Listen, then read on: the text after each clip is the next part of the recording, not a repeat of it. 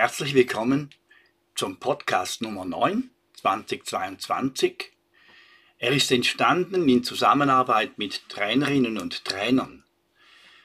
Das sind Menschen, die zum einen äh, begeistert sind von dieser speziellen äh, Pädagogik und viele davon sind auch einfach dankbar dafür, dass sie aus einer speziell schwierigen Lebenssituation äh, herausbegleitet wurden und äh, jetzt einfach möchten, dass diese Pädagogik unter ihren Freunden und Nachbarn äh, bekannt wird. Du hörst zunächst meine Einführung und später die Erfahrungsberichte der Teilnehmenden. Überlastete Eltern. Das ist ja unser Thema heute, dass relativ viele Eltern überlastet sind. Und das ist ja eigentlich erstaunlich, da in unseren Kreisen sehr viele Eltern ja nicht Vollzeit arbeiten müssen, sondern dass, wenn sie arbeiten, also die meisten, gibt Ausnahmen, und dann ist es der Gemahl, der da, der da äh, haushaltet. Aber in unseren Kreisen gibt es relativ wenige Eltern, die vollzeitlich äh, arbeiten. Und äh, ganz viele Voraussetzungen werden erfüllt. Wenn man sie fragt, wie die Beziehungen zu den Kindern sind, merkt man, die haben gute Beziehungen zu den Kindern. Und dennoch spüre ich bei so vielen äh, äh Müttern und auch weniger, aber immerhin, aber auch bei Vätern eine große Anspannung. Ihr müsst mir jetzt sagen, um diese meine Wahrnehmung eben nur, weil, nur deshalb bei mir so ist, weil ich immer wieder mit Binnenberatungen mit den Familien zu tun habe, wo das so ist. Aber ich habe eine gewisse Vermutung, dass es eben bei vielen so ist. Und ich möchte da ein paar Gedanken mal äh, einfach mit euch teilen. Oder viele Mütter und Väter fühlen sich überlastet, sobald mehrere Kinder zu Hause sind, oder? Dann, dann äh, steigt die Spannung. Und äh, Kinder sind ein negativer Betreuungsfaktor.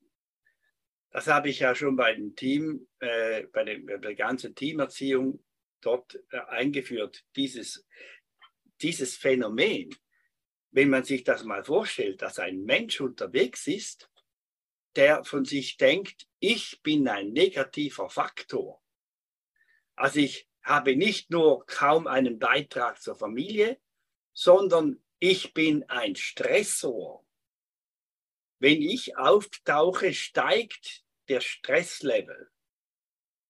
Und ich bin nicht, wenn ich auftauche, denken alle, wow, schön, dass die oder schön, dass der kommt, sondern das ist für, für äh, meine Familie eher dann schwieriger. Und je mehr es von meiner Sorte gibt, mehr Geschwister das da sind, desto schwieriger wird es uns zu hüten. Oder nur schon mal diesen Begriff hüten, das brauchte man früher für Kühe eher.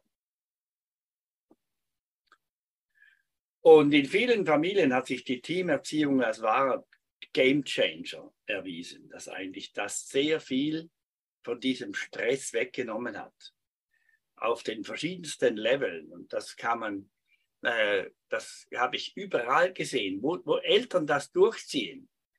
Äh, dort funktioniert das, aber ihr glaubt es nicht. Viele äh, äh, Familien sagen mir, es ist uns zu stressig, wir schaffen das nicht. Oder? Dabei wäre das eigentlich gedacht, eben, dass es nicht ein Stressor sein soll. Aber es gibt, wie gesagt, auch noch andere Gründe, dass das so sein könnte. Das eine, das ist die Geschichte mit den beiden Nabelschnüren. Die möchte ich euch gerne zeigen. Ich habe da in der Vorbesprechung gemerkt, dass das für viele von euch zu weit zurückliegt. Deswegen möchte ich euch das mal nochmal zeigen, wie das mit den äh, zwei Nabelschnüren zu verstehen ist. Nicht wahr? In vielen, oh, jetzt muss ich das wechseln hier. He? seht ihr das gar nicht.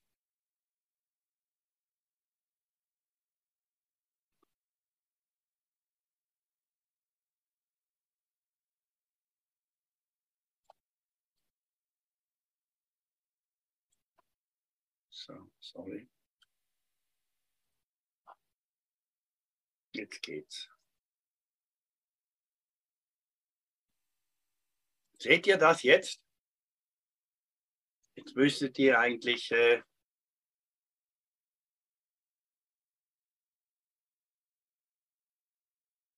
also ganz viele Konflikte in Familien, auch zwischen Ehepaaren, kommen daher, weil die Eltern eigentlich grundsätzlich überlastet sind, weil sie sich selber zu sehr belasten und die Kinder tendenziell zu wenig. Ich habe hier mal versucht, diese Eltern-Kind-Beziehung zu beschreiben. Ich finde, diese Bindung zwischen ihnen ist in vielen Fällen eben nicht ganz, wie sie sein sollte. Und das läuft so, dass wenn ein Kind ein Problem hat und es meldet den Eltern, oder ich habe jetzt hier das Mami im Vordergrund, ich habe da ein Problem, oder?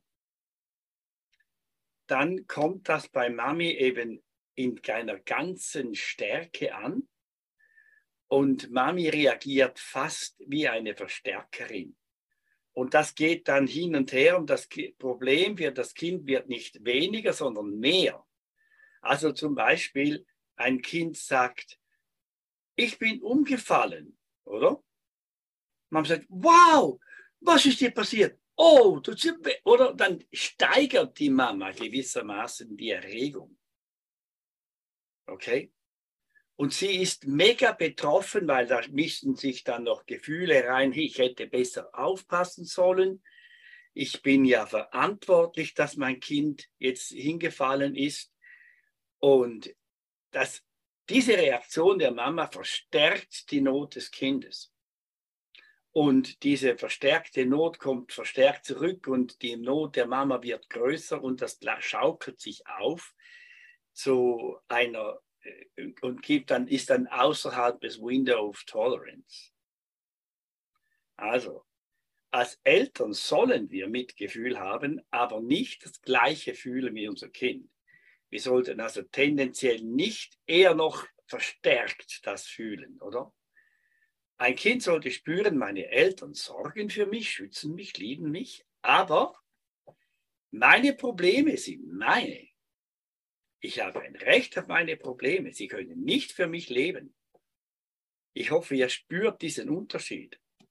Und wenn ich jetzt das nochmal äh, zeige, wie es eigentlich sein sollte, ein Kind hat ein Problem, meldet das, sendet Signale aus und jetzt ist die Mama eben auf eine gesunde Weise mit dem Kind verbunden. Eben nicht mit einer gewissermaßen einer emotionalen Nabelschnur, wo das Kind eigentlich aus der, der Energie der Mutter lebt, sondern wo die Mutter jetzt das abmischt mit anderen Kenntnissen, Eindrücken. Sie hat gemischte Gefühle, sie hat die Übersicht und sie meldet, spiegelt dem Kind das zurück, 80 Prozent.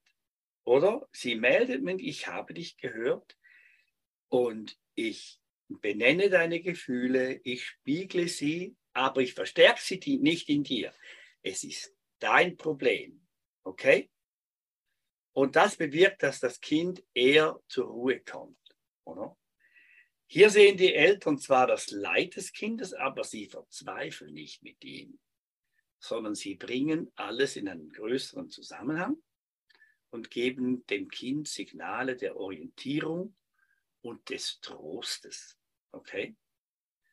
Ein Kind fühlt es, meine Eltern sind ein Fels in der Brandung. Wenn ich verzage, stehen sie doch fest und sicher. Das ist aus meiner Sicht ein enorm wichtiges Phänomen, also ein, wichtiges, ein wichtiger Kontext für Kinder, um sich eben sicher und geborgen zu fühlen. So, muss ich das wieder wechseln.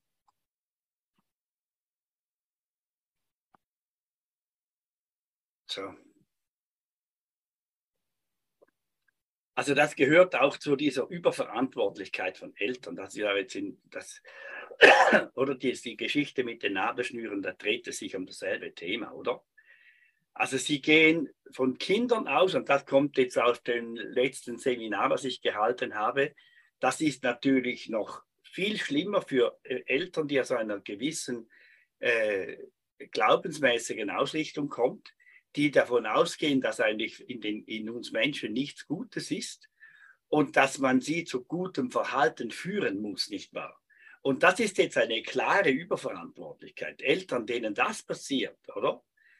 Äh, die haben ein, ein, eine echte Überforderung, namentlich wenn man ihnen doch die wichtigsten Tools zu Händen, aus den Händen genommen hat, nämlich den Kindern zu sagen, wenn du jetzt das nicht so und so machst, dann nehme ich dich an den Ohren. Das hat mir immer geholfen, mich korrekt zu verhalten.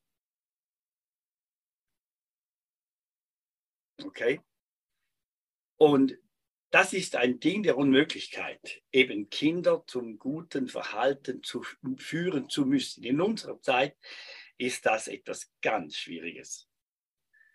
Oder? Wenn man hingegen sagt, es geht mir ums Verhalten, dann kann ich das mit diesen bekannten schlimmen Phänomenen erreichen, oder? Die effizientesten Mittel haben wir als Gesellschaft abgeschafft, aber eben diese wohldosierte Körpersprache, Strafe, Liebesentzug und Trennungsstrafe, die äh, haben wir eigentlich jetzt abgeschafft. Aber was haben wir denn? Was bleibt uns denn noch, oder? Wenn wir am gleichen Ziel haben, festhalten, dass die Kinder sich korrekt verhalten sollen, dass wir sie im Griff haben, nicht wahr? Unter diesen Voraussetzungen, da bin ich überzeugt, muss das scheitern. Das geht einfach nicht. Wir können nicht äh, die, die Parameter alle ändern, oder? Wir können nicht sagen, wir schaffen die Körperstrafe ab, die, den Liebesentzug schaffen wir ab, wir wollen ja die Trennungsstrafe nicht mehr. Das ist alles gut. Ich stehe hinter all diesen Maßnahmen. Aber wir müssen dann das Ziel ändern. Das ist entscheidend.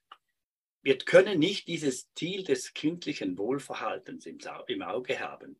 Und schon vor allem können wir nicht denken, wir müssen es, ich muss das hinkriegen.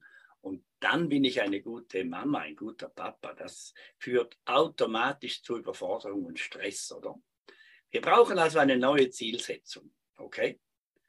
Und dazu gehört einmal die unabhängig werden vom Verhalten der Kinder.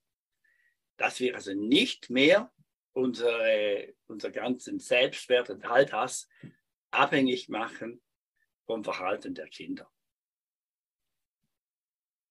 Wir, sollen, wir müssen ihr Herz, ihre Motivation im Auge haben.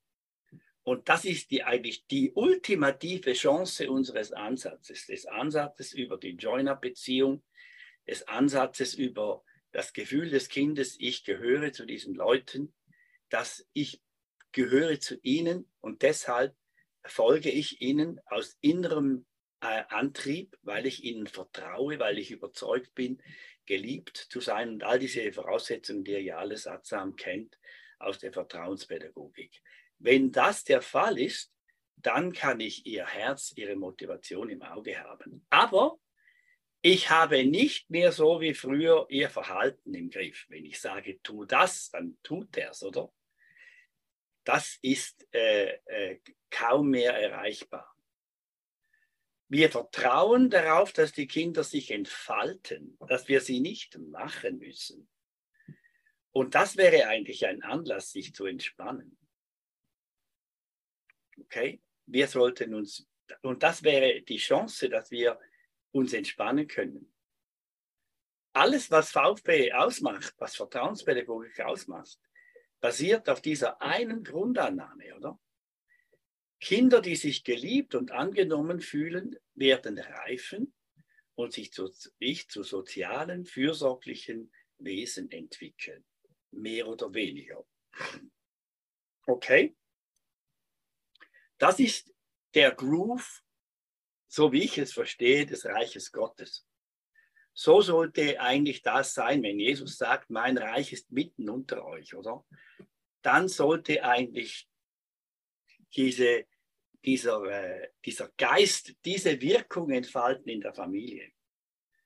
Das können, wie gesagt, eben nicht machen, sondern es ist wichtig, dass unsere Kinder sich geliebt und angenommen fühlen und dass sie reifen können und dann eben zum moralischen Wesen werden. Das ist die Idee und nicht ihr Verhalten zu steuern und sie äh, aufgrund äh, ihres Kalküls dann dazu zu führen, dass sie, dass sie nett und anständig sind. Und das ist ein ganz wichtiger Satz. Nichts ist für Kinder wichtiger als das Gefühl, dass die Eltern sich über sie freuen. Kinder, die dauernd kritisiert werden, die fangen früher oder später daran zu zweifeln, oft auch zu verzweifeln, dass sie merken, meine Eltern freuen sich nicht über mich. Wenn ich auftauche, steigt der Stresslevel. Kinder in diesem Zustand fühlen sich dann ähnlich wie ein Ehepaar kurz vor der Trennung. Oder wo man sich Mühe gibt, dass es nicht zum Eklat kommt, aber man, es ist keine Entspannung, kein wirkliches äh, Aufatmen. Man, äh, man muss sich fast auf den Weg gehen. Andere Kinder reagieren genau umgekehrt. Die, sie äh, klammern dann, oder? Aber all das ist ein Stress. Kein Mensch kann sich unter diesen Umständen wirklich entspannen und sich wohlfühlen. Also diese dauernde Kritik mit dem Ziel, irgendein Verhalten zu erreichen, führt zu Verunsicherung, Selbstzweifel und allen diese Dingen. Oder? Und viele Eltern denken dann, wenn ich viel kritisiere, muss ich dann auf der anderen Seite auch loben und ermutigen. Du schaffst das, ja, du bist super. Wow, was du wieder geleistet hast und so weiter. Dann kommt das Lob auf der anderen Seite quasi als Ausgleich. Und diese Rechnung, die funktioniert jetzt gar nicht, oder? Äh, das äh, würde ich euch total abraten. Also, mit Druck und Zwang kann sich das Verhalten nur äußerlich, kann man das Verhalten nur äußerlich verbessern. Ebenso sehr mit, mit Lob und äh, Belohnungen und äh, das führt alles nur zu einer äußerlichen Verbesserung. Im Innern der Kinder bleibt, bleibt die bange Frage, oder? Gehöre ich dazu, auch wenn ich nervöser bin, auch wenn ich manchmal laut bin, auch wenn ich so viel weine, auch wenn ich und so weiter, oder? Gehöre ich auch dann dazu? Die Frage, bin ich überhaupt richtig? Ich muss ja in alle Therapien und die, die Lehrer schütteln dauernd den Kopf über mich und runzeln die Stirn, wenn ich was sage oder mache. Diese Frage, bin ich richtig? Das hat ja mit Scham etwas zu tun, oder? Menschen, die diese Frage nicht spontan bejahen können, die leiden unter, chronischen, unter chronischer Beschämung. Und ihr Leben ist angefühlt mit, diese, mit diesem ewigen Plan, was muss ich tun, damit ich zu, dazugehöre. Und äh, meistens, wenn die Kinder in diesem Groove funktionieren, funktioniert auch die Mama in diesem Groove. Sie ist genau in derselben Mühle drin. Und das zu überwinden, das äh, wäre ganz wichtig und ich bin froh, dass wir heute ein Team von äh, Trainerinnen und Trainern dabei haben und dass wir von deren Erfahrung profitieren können. Vielleicht äh, kennen Sie auch noch ganz andere äh, Zusammenhänge, äh, Gründe für diese Entwicklung. Da sind wir natürlich gespannt, aber wann sind wir gespannt zu hören, wie Sie selber es erlebt haben äh, wie sie allenfalls aus diesem äh, ganzen Strudel herausgefunden haben. Wie gesagt, diese bange Frage ist auch in den Eltern, oder? Und deshalb möchte ich euch einladen, mit mir darüber nachzudenken. Was raten wir Eltern, die auf einen Burnout zusteuern, oder? Vielleicht die Zielsetzung ändern, Selbstfürsorge, etwas, was ich allen anrate, viel mehr Dinge laufen zu lassen und vertrauen.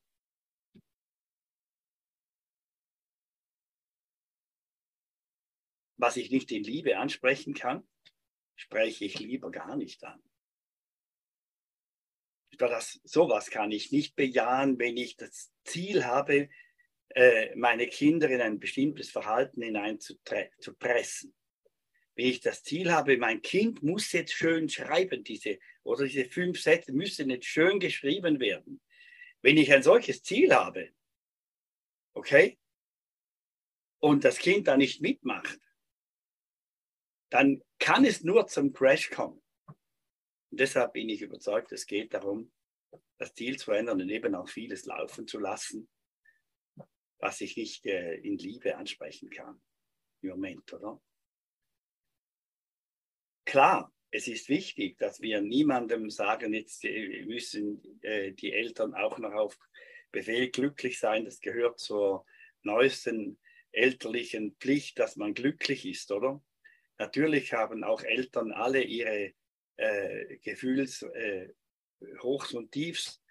Äh, sie sollen diese auch ausdrücken, eigene Frustration ausdrücken und so weiter. Aber, und das ist jetzt für mich das, der, der Kern der ganzen Geschichte, ohne anzuklagen. Geht das? Wie kommt man da raus? Was sind eure Erfahrungen?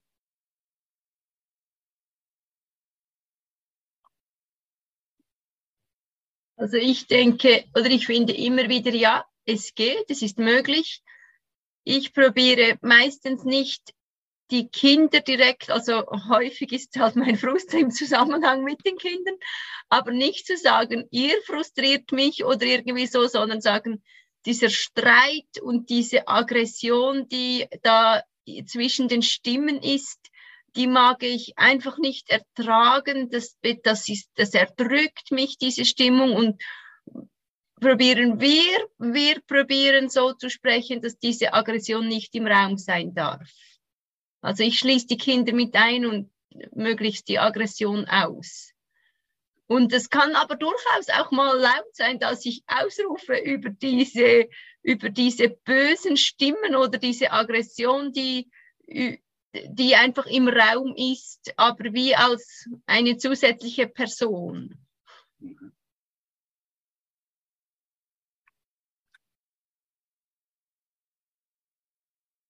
Und sie gehen viel, viel weniger schnell in den Gegenwillen, als wenn ich sage, du hast deine Schwester gehauen, das ist böse, du, das macht mich wütend, dass du das machst.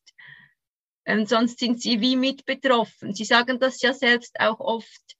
Äh, eigentlich will ich, will ich gar nicht so sprechen. Es, es, es passiert einfach immer wieder. Mhm. Also dann habt ihr quasi die Aggression, die wird dann äh, eigentlich aus, aus, ausgeschmissen, aber nicht die Kinder angeklagt. Ja. Gibt es doch mehr Leute, die das so machen? Danke für das Thema. Ich habe gemerkt, dass, ähm, dass bei uns oft es so ist, dass mein Sohn dann sagt, ah ja, dann bin wieder ich schuld. Und diesen Satz habe ich immer wieder gehört und gemerkt, dass ich ähm, das gar nicht so meine, wenn ich frustriert bin und dass das bei ihm aber so ankommt. Und da hat mir jetzt schon auch geholfen, ähm, dann zu benennen, ähm, dass jetzt, was jetzt das Problem ist und dass das jetzt für mich schwierig ist oder für uns beide und dass wir so zusammen eine Lösung finden müssen ähm, und alle ihre Anteile haben oder äh, zu helfen jetzt gegen diese äh, Situation, die Frust ausgelöst hat, etwas zu unternehmen.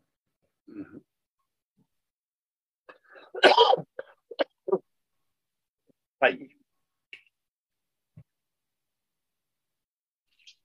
Also ich versuche auch häufig ähm, die Situation zu sehen und die Situation zu erklären und nicht unbedingt dem Kind die Schuld zu geben, sondern mehr in den, den bösen Worten oder was auch immer dann gerade das Problem war.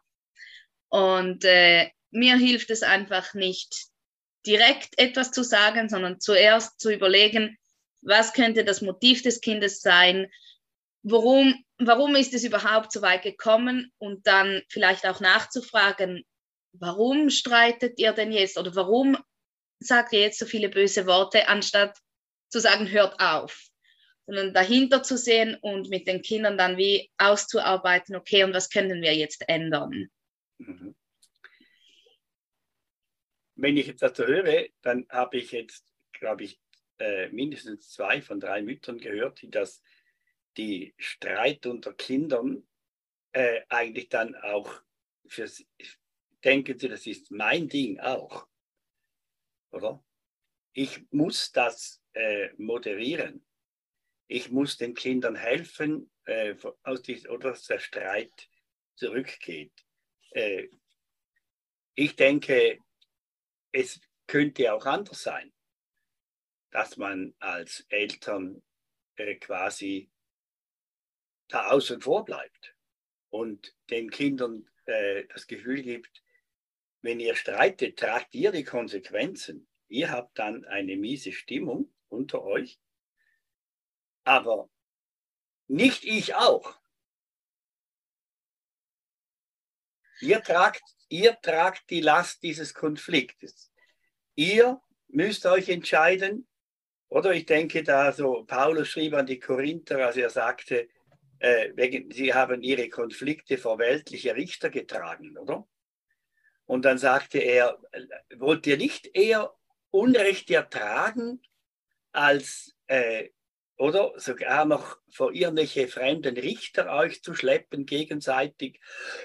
oder das wäre eigentlich so, dass man den Kindern signalisiert, ihr könnt jetzt dafür sorgen, dass, es Frieden, dass ihr Frieden habt und da muss man manchmal einfach äh, unten durch. Man muss etwas einstecken. Man muss auch Unrecht ertragen können. Äh, und es, es kann nicht sein, dass man die ganze Zeit äh, ja, um, das, um sein Recht kämpft, oder? Wenn ihr, und der Preis dafür ist, dieser Konflikt, sind ist die, diese dauernden Konflikte. Was denkt ihr denn, wäre das ein Ansatz? dass man die, den Eltern eher sagt, äh, überlasst den Kindern die Konsequenzen ihres, ihres Streites und äh, gebt nicht euer eigenes Herz da rein und leidet mit. Ich also, finde, es ist einfach ein großer Unterschied, ob die Kinder, zum Beispiel wenn ich im Garten am Arbeiten bin und die Kinder haben irgendeinen Streit, habe ich gar nicht das Gefühl, ich muss jetzt den Streit da gerade lösen, aber ich bin einen großen Teil des Tages um meine Kinder und ich mag nicht drei von vier Stunden diesen Lärmpegel um mich herum haben, diese Aggression. Und da habe ich das Problem, nicht die Kinder. Ich habe, verstehst du? Und da muss ich klar meine Bedürfnisse durchgeben und sagen, das ist für mich nicht erträglich. Und ich, ich bin Mama, ich kann das Zimmer wechseln. Es geht 15 bis 20 Sekunden, bis sie wieder im selben Zimmer streiten, wo ich bin. Oder? Weil sonst könnte ich sagen, ja, streitet ihr, ist kein Problem für mich, wenn ihr eine Lösung gefunden habt. Ich bin oben, ich versorge die Wäsche, aber das geht ja nicht. Okay. Meistens. Wir machen andere, andere Erfahrungen. Also, also ich, ich wollte das. Entschuldigung, Anne, mach doch du. Ja, ich glaube, also, dass man erstmal auch eine Kultur mit den Kindern bauen muss, wie man überhaupt miteinander streitet. Und das, glaube ich, auch schon durch ein Coaching erstmal auch erlernt werden kann, eben zum Beispiel auszudrücken, äh, das stört mich oder das brauche ich, äh, das mag ich nicht, stopp, Grenze setzen. Ähm, dass wenn jetzt je nach, natürlich je nach Alter, also ich glaube, das, was du sagst, sicherlich dann auch möglich, wenn sie ein bisschen älter sind oder wenn ein älteres da ist, was das auch dann vielleicht ein bisschen vermittelt. Ähm, ich glaube, da muss man wahrscheinlich ein bisschen auch an der, an der Altersgrenze unterscheiden oder an der Stufe des Alters, ähm, weil ich, also mein Gefühl ist, dass man es auf jeden Fall am Anfang, wenn ja dann eben die viel, auch die Kinder älter werden ähm, und so weit sind, dass sie eben alle streiten können, dass man dann überhaupt erstmal Tools an die Hand gibt, wie sie dann sich überhaupt äh, in Ordnung bringen. Also glaube ich schon, und natürlich kann man es auch probieren, aber du, da fehlt oft das Know-how. Ich glaube ja, dass es äh, Eltern in unserer Zeit eben auch den, diese, diese, wie man streitet, okay, insbesondere bei Kleinkindern bin ich überzeugt, dass die Eltern den Kindern eigentlich das Streiten gar, ganz völlig falsch beibringen. Das, dazu habe ich an anderer Stelle schon äh, mal gelehrt, oder? Äh, zum Beispiel die, die Körperlichkeit von kleinen Kindern. Wenn man die unterbindet, dann hat man vielleicht ein bisschen weniger Geschrei, oder?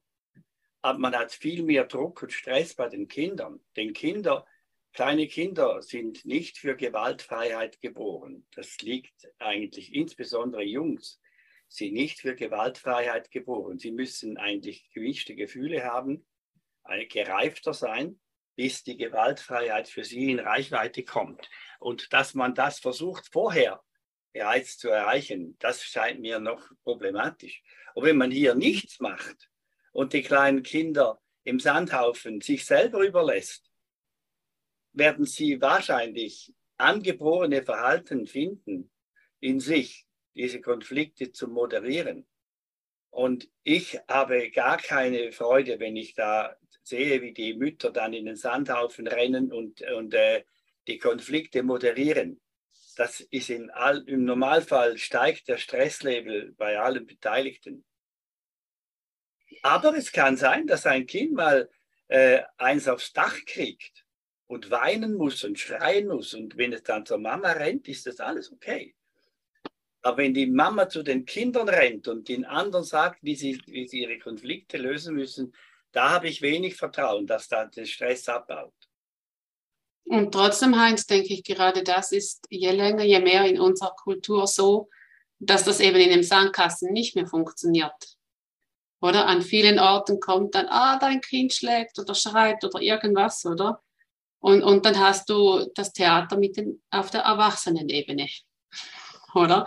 Und das denke ich, das ist schon schwierig. Und gerade zu Hause, denke ich, kommt es auch immer darauf an, wie geht es mir selber kann ich es ertragen, wenn meine Kinder, wie Marlen vorhin gesagt hat, oder kann ich es ertragen, wenn meine Kinder neben mir streiten die ganze Zeit?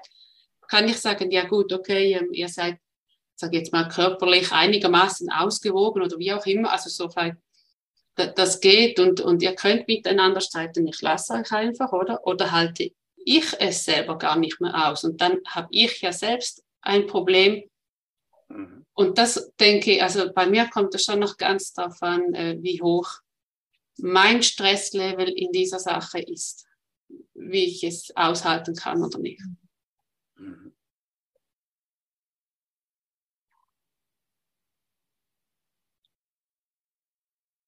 Und dafür braucht es halt, glaube ich, auch eine richtig hohe Reife von uns als Eltern, überhaupt unsere Gefühle wahrzunehmen und zu spüren, was brauche ich eigentlich?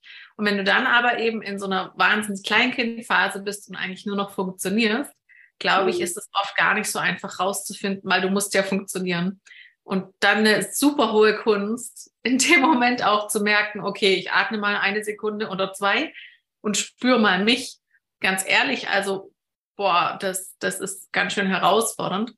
Und ich gebe dir recht, Claudia, also ich kriege oft Anrufe, dass ein Kind sich bei uns zum Beispiel ausgeschlossen gefühlt hat und dann wird es schon fast unter den Mamas geklärt, wo ich sage, lass es doch die Kinder einfach klären. Ist doch okay, kann ja mal passieren. Genau. Aber wo oft dann Mamas so fast ein bisschen beleidigt sind, mein Kind bei dir ist ja. okay behandelt worden.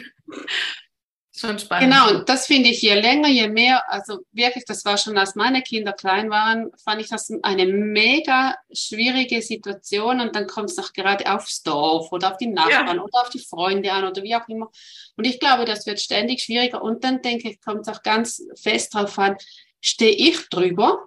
Also ist es mir egal, was meine Nachbarn denken, wenn es bei mir und macht und tut? Also ist, kann ich mit dem umgehen? Mhm oder, oder ähm, schäme ich mich fast dafür, wenn meine Kinder sich äh, beinahe in den Kopf einschlagen oder so. Also möchte ich, dass meine Kinder immer artig sind und brav so den Schein gegen außen oder ist es für mich okay? Also ja, ich glaube, das hat so viel Einfluss. Äh, ja, und das, dann wäre es natürlich schön zu sagen, ja, okay, ich stehe da drüber, du mach nur aber dann kommt der äußere Einfluss halt einfach auch. Oder wie nahe sind deine Nachbarn? Hast du in einem Blog, hast du andere, die dann anfangen, hey Mann, Ruhe mal, oder dann geht das alles nicht gleich easy, mhm. wie wenn du irgendwo jetzt hier bei uns, das ist ja kein Problem mehr, irgendwo im Bauernhof rundherum nichts. da kannst du die Kinder schreien lassen, aber das kannst du nicht überall. Ich möchte noch gerne eine Sammlung machen von guten Ideen. Wie, wenn, wie kann ich als gestresste Mama mit Kindern, die relativ oft streiten, wie kann ich da zur Ruhe kommen und dass ich diesen Grundzug aufrechterhalten kann, dass ich mich freue, wie die Kinder da sind. Oder wenn nämlich der Zustand erreicht ist, wo ich mich nicht mehr freue, wenn die Kinder da sind, dann streiten sie aus lauter Verzweiflung. Dann machen sie einfach un, dann haben sie, wie den fehlt ihnen die Grundlage überhaupt, glücklich zu sein. Versteht ihr, was ich meine? Wer, was können wir Eltern raten, dass, diese, dass sie rauskommen aus dem Gefühl, äh, mein, mein Kind äh, ist ein Stressor für mich? Also ich glaube, dass da Zeiten für sich selber extrem wichtig sind, dass man die wie etablieren kann im, im Alltag. Äh, bei mir war es zum Beispiel Kaffee ich habe den Kindern einfach gesagt, wenn ich eine Tasse Kaffee habe, dann ähm, helfe ich euch nicht. Dann bin ich zwar da, aber wenn ihr Hilfe braucht für was weiß ich, erst nach dem Kaffee. Also ich stehe nicht auf und komme zu euch oder mache etwas, sondern ich ja. habe dann Pause. Und ähm, das hat ein paar Mal gebraucht, bis sie das verstanden haben, aber das wird nun sehr gut akzeptiert dass wenn ich eine Kaffeetasse, äh, Tasse Kaffee habe, dann ähm, kommen die Kinder zwar, wir, wir sprechen miteinander, wir können gut zusammen am Tisch sitzen, aber ich stehe nicht auf, um etwas zu tun für sie. Und das tut mir sehr gut, damit ich auch mal eine Darf ich eine Frage stellen? Mhm. Ist jetzt der Stresslevel deiner Kinder während der Kaffeepause höher oder niedriger?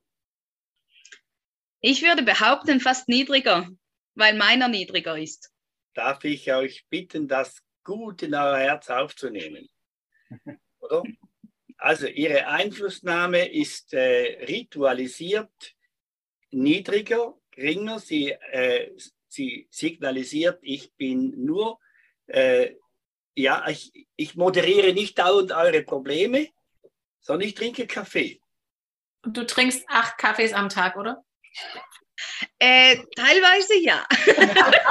es gibt zum Glück Alkohol, äh, alkoholfreien Kaffee. koffeinfreien Kaffee. es gibt auch bei koffeinfreiem Kaffee. Okay, also versteht ihr, was ich, worauf ich hinaus will? Also, ich würde, das ist mal sicher ein guter Ansatz, oder? Pausen, ritualisieren und den Kindern sagen, ich bin dann nur äh, in diesem beschränkten Maß für euch da. Andere Ideen, völlig andere Ideen noch zu diesem Zusammenhang. Was können wir Eltern raten, die unter Dauerstress leiden, kurz vor dem Burnout?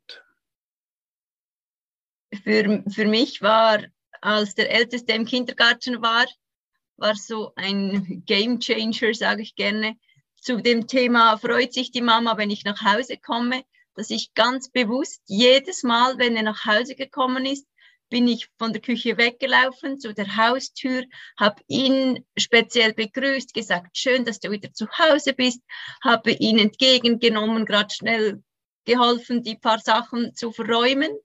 Und er kam dann in einem ganz anderen Modus überhaupt in die Wohnung, als, als wenn man einfach denkt, ach, jetzt kommt er rein, jetzt wird es dann gleich wieder Prügel hageln.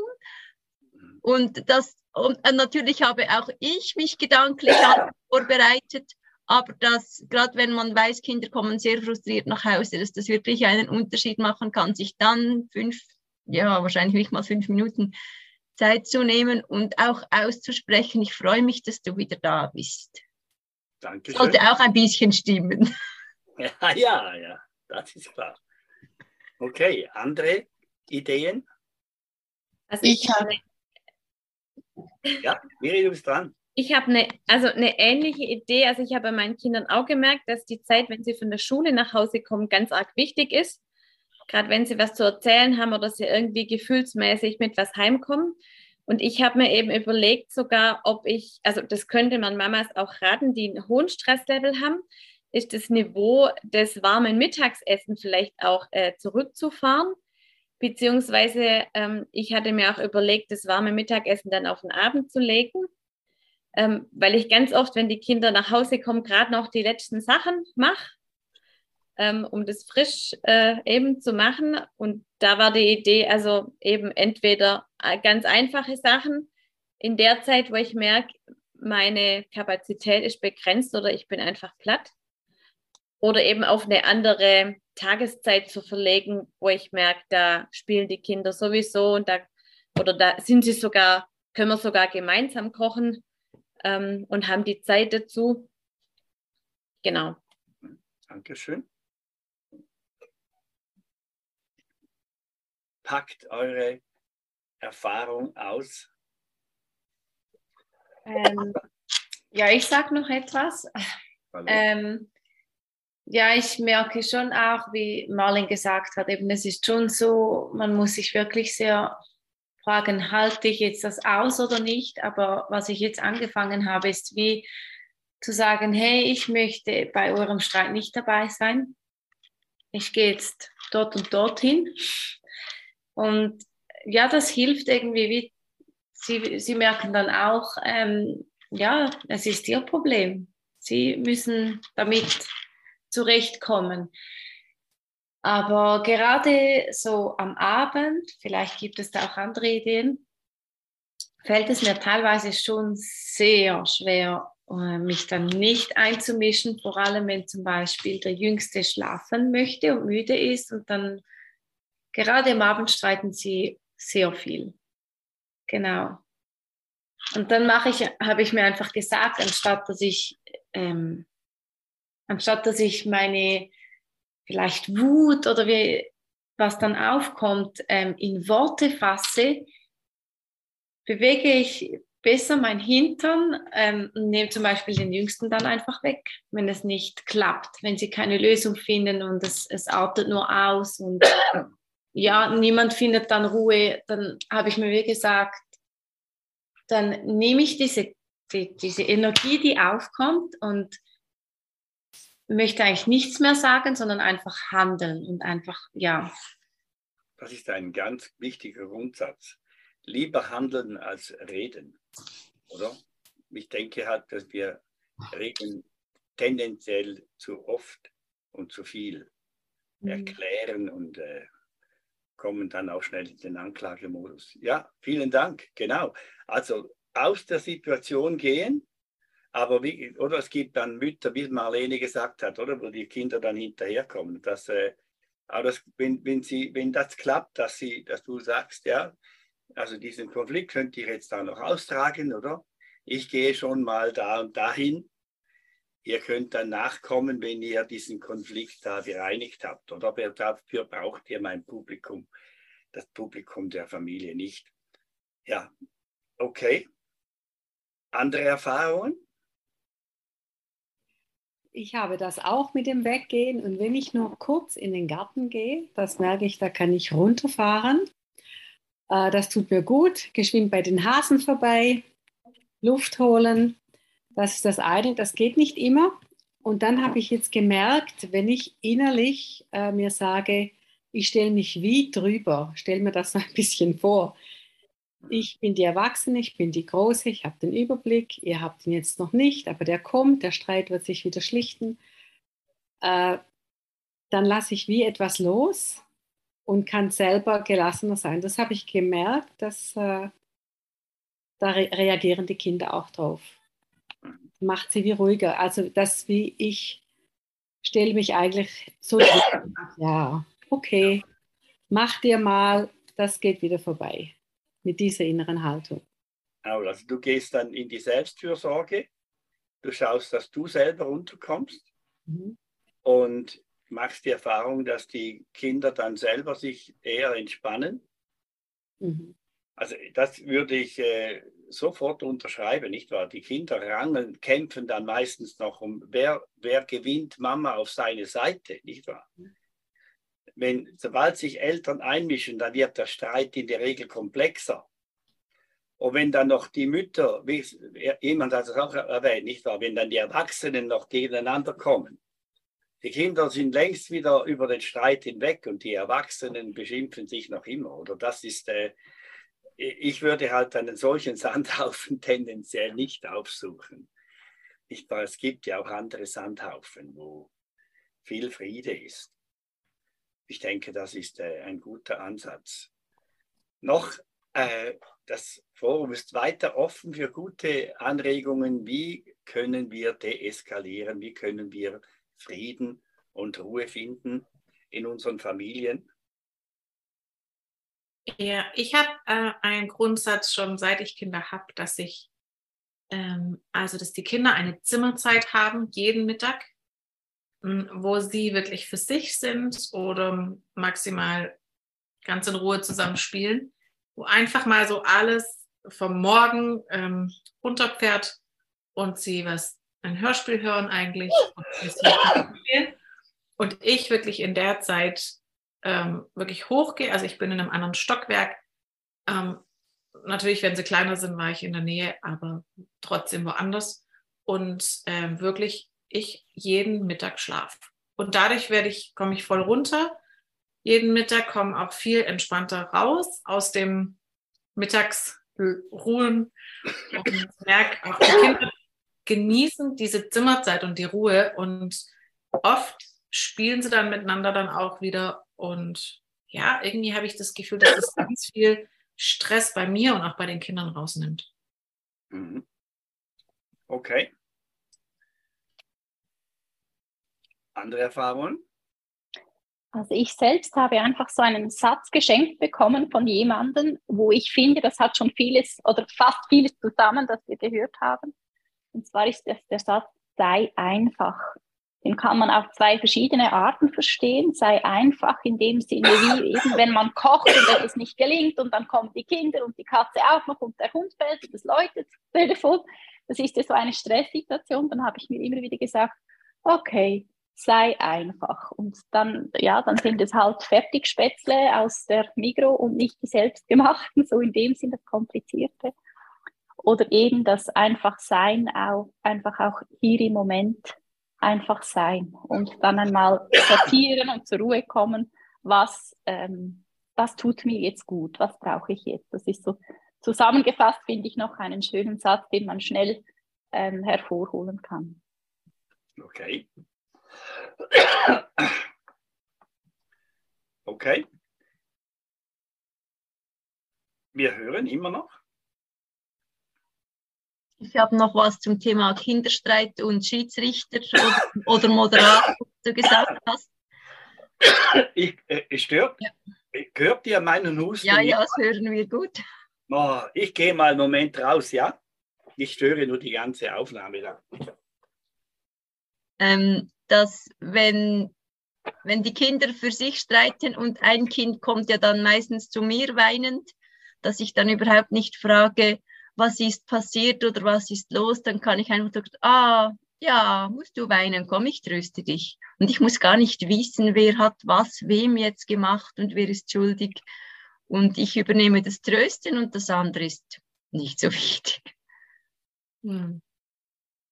Ja, also zu dem kann ich noch sagen, ähm, bei uns passiert das auch sehr häufig, dass die Kinder kommen und ähm, weinen, weil sie gestritten haben.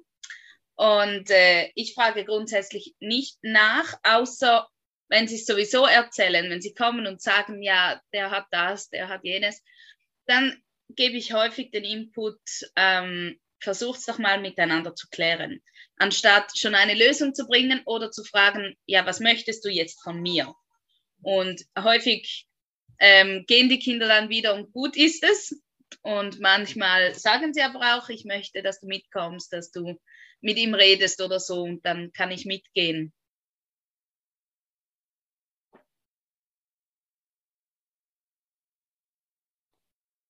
Mich würde voll noch interessieren, setzt ihr die äh, Hierarchie irgendwie da drin ein? Also, äh, das finde ich einfach eine spannende Frage, so auch jetzt im Geschwisterstreit. Jetzt, ähm. Ja, also wir nehmen immer eigentlich den Jüngeren dann weg. Also wie wenn es wirklich nur noch eskaliert und sehr schlimm ist, also wirklich ähm, nicht mehr aushaltbar ist, auch nicht für uns.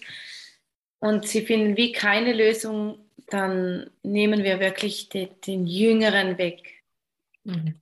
nicht die Ältere. Mhm. Also ja, wir versuchen es immer so zu machen, genau. Mhm. Okay. Danke. Bitte. Okay, ich habe gehört, ihr habt noch die Hierarchie angesprochen. Ich bin überzeugt, dass das ein Haupt, äh, eine Hauptquelle von Konflikten ist, wenn die Hierarchien nicht stimmen. Okay? Jetzt, wenn, wir, wenn ich da euch so zuhöre, habe ich das Gefühl, ihr seid lauter gestresste Mütter, die, äh, aber dabei bin ich überzeugt, bei euch sieht das alles äh, eben auch oft sehr harmonisch aus. Also da, ich würde mich überraschen, wenn ihr jetzt alle Mütter wäret, die in einem hohen Stresslevel sind. Aber ich weiß es nicht. Ich, war, ich erlebe, dass es eben ganz viele Familien gibt, die äh, wirklich auch harmonisch leben können, wo eben die Konflikte wenige sind, oder? Cornelia, bei dir ist es ja äh, hat sich das stark geändert, oder? Wenn, wenn ich dich kenne. Ja, also ich bin überrascht ein bisschen. Ich hoffe, dass das nicht so der Allgemeinzustand ist, über den wir jetzt reden gerade. Also ich muss sagen, wir sind seit sieben Jahren ungefähr dabei mit Vertrauenspädagogik und es gab wirklich so entscheidende Schritte und ab da haben auch Konflikte massiv abgenommen, muss ich sagen. Und wenn, dann ist es auch so, dass es sich selbst gut reguliert. Also ich äh, beteilige mich da so gut wie gar nicht eigentlich.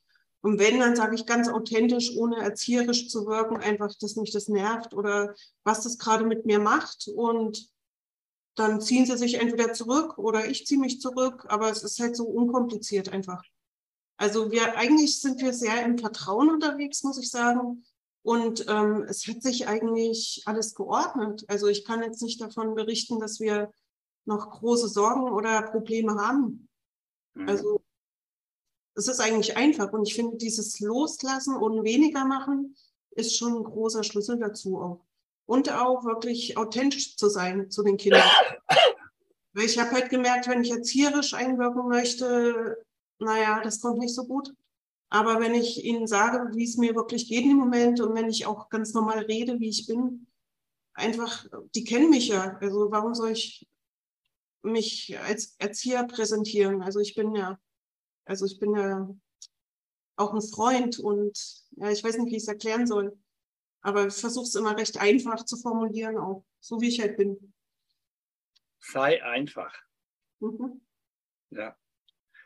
Okay. Ja. Wie alt sind deine Kinder, Cornelia? Nur kurz als Frage. Ja, also der Große ist 20, der Mittlere 15 und der Kleine 11. Und begonnen haben wir, als der Große 12, 13 war so in dem Dreh, da gab es halt massive Probleme. Und ich muss sagen, dann so nach zwei Wochen hat sich das wirklich rapide verändert. Und seitdem sind wir mit allen drei Kindern im Join ab und haben wenig Sorgen. Also wir machen uns auch, versuchen uns natürlich auch keine Sorgen zu machen, auch wenn das immer herausfordernd ist manchmal. Aber es funktioniert gut und ich merke halt auch, je weniger wir einwirken, umso weniger Konflikte und umso weniger Druck üben die untereinander aus wieder. Mhm. Ich glaube aber auch, es hat mit dem Alter und mit der Reife zu tun. Wir, haben, wir sind schon lange ähm, der, mit dem Vertrauen unterwegs. Ich kenne Heinz schon sehr lange. Und ähm, ja, wir haben hochsensible Kinder, wir haben ADHS diagnostiziert, wir haben ähm, sehr dominante Kinder. Ich weiß gar nicht, wo die das haben, aber wir haben das. Und es war, es war lange nicht friedlich. Also es war immer an einem Ort wieder Streit und ich muss ehrlich sagen, wir haben vier Kinder, drei Jungs, ein Mädchen. Immer die jeweils, das jeweils ältere Kind hat viel mehr Streit angefangen als das jüngere und ich, ich finde das mit der Hierarchie noch heute sehr herausfordernd, weil lustigerweise wirklich der Streit oft von den Älteren kommt. Aber ja, ich glaube, es hat mit der Reife zu tun. Jetzt sind, ist der Älteste 14, die jüngste ist neun. Und wir haben seit Monaten einfach Frieden zu Hause. Und das ist für mich so ein Wunder und so ein Geschenk. Aber ich weiß nicht, mich haben andere gefragt in der VB-Gruppe, ja, was hast du gemacht? Ich habe gesagt, ja, ich habe nichts gemacht. Ich denke, ich einfach auch mit dem einen Sohn, der immer, wo es immer sehr herausfordernd war, was ich jetzt mache, ist diese Entschlossenheit, mich nicht ähm, aus der Beziehung werfen zu lassen wegen, wegen Dingen, die mich aufregen. Aber das, ja, ich glaube wirklich, es hat auch mit Reife zu tun. Und mit, vielleicht mit meiner eigenen. Ohne jeden Zweifel. Die eigene Reife, oder? Auch die, die Überzeugung, dass Anklagen eben nicht weiterhilft. Aber das zu verstehen, oder ich denke, das hat ganz viel damit zu tun, wie wir unsere Aufgabe als Eltern verstehen. Oder dass wir selber so unter Druck kommen, wenn wir bestimmte Dinge erreichen müssen. Oder? Man kann die meisten wichtigen Dinge hat sich nur schenken lassen. Und wenn man das einfach mal äh, in sich aufnimmt, es ist so, dann hat man, denke ich, einfach viel weniger Stress. Oder wenn ich, wenn ich auch gewisse Verhaltensweisen der, der Kinder einfach nicht mehr durchsetze, dann kommen sie plötzlich von alleine.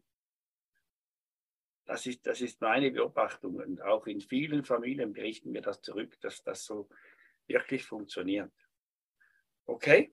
Bei also, mir ist es, Entschuldigung Heinz, ich möchte da noch etwas dazu sagen. Bei mir ist es dann vor allem auch damit, ähm, dass ich mich nicht darüber identifiziere, wie sich meine Kinder benehmen das, das hat bei mir viel Stress ähm, rausgezogen. Also auch so, ja, das ist halt diese Zeit und ja, es gibt auch immer Höhen und Tiefen und es ist ganz normal, wenn sie auch mal ähm, ja nicht so sind, wie ich es jetzt gerne hätte. Es ist einfach so auch auswärts nicht. Also und diesen Stress hat sich bei mir schon ähm, auch, auch selbst dann nachgelassen, oder? Dass ich dann nicht immer so auf Nadeln war.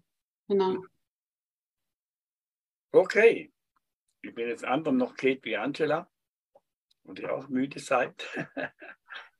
Dann äh, würde ich meinen, äh, kommen wir hier zu einem Ende. Ich hoffe, du hast ein paar Tipps bekommen. Äh, wenn du das so hörst als Podcast, ein paar Gedanken aufgenommen. Und gleichzeitig hast du gemerkt, dass diejenigen sich sehr für Vertrauenspädagogik interessieren, die eben vielleicht nicht gerade die einfachsten Kinder haben, die eben dann selber in schwierigen Situationen sind und sich ausstrecken nach, nach äh, einer Pädagogik, die eben auch mit schwierigen Situationen äh, ja, einen Weg kennt, gerade weil man eben nicht alle Situationen lösen kann und muss. Und es ist mir ganz wichtig, so zum Schluss noch zu sagen, es ist einfach entscheidend, dass wir die, unseren Kindern ihre Probleme auch überlassen, nicht wahr? Wenn wir aus dieser Verantwortung gehen, dass wir äh, die Kinder glücklich machen müssten. Kinder brauchen unbedingt, dass wir ihnen zutrauen, äh, selber ihre Probleme anzugehen. Wir können sie coachen, wir können ihnen nahe sein, aber dass wir ihnen vertrauen, dass sie, dass sie es selber schaffen, oder? So nach der Montessori-Grundregel hilft mir es selbst zu tun. Oder dass wir uns einfach als Eltern da ein bisschen zurücknehmen und in erster Linie dafür sorgen, dass wir uns über unsere Kinder freuen können. Vielen Dank.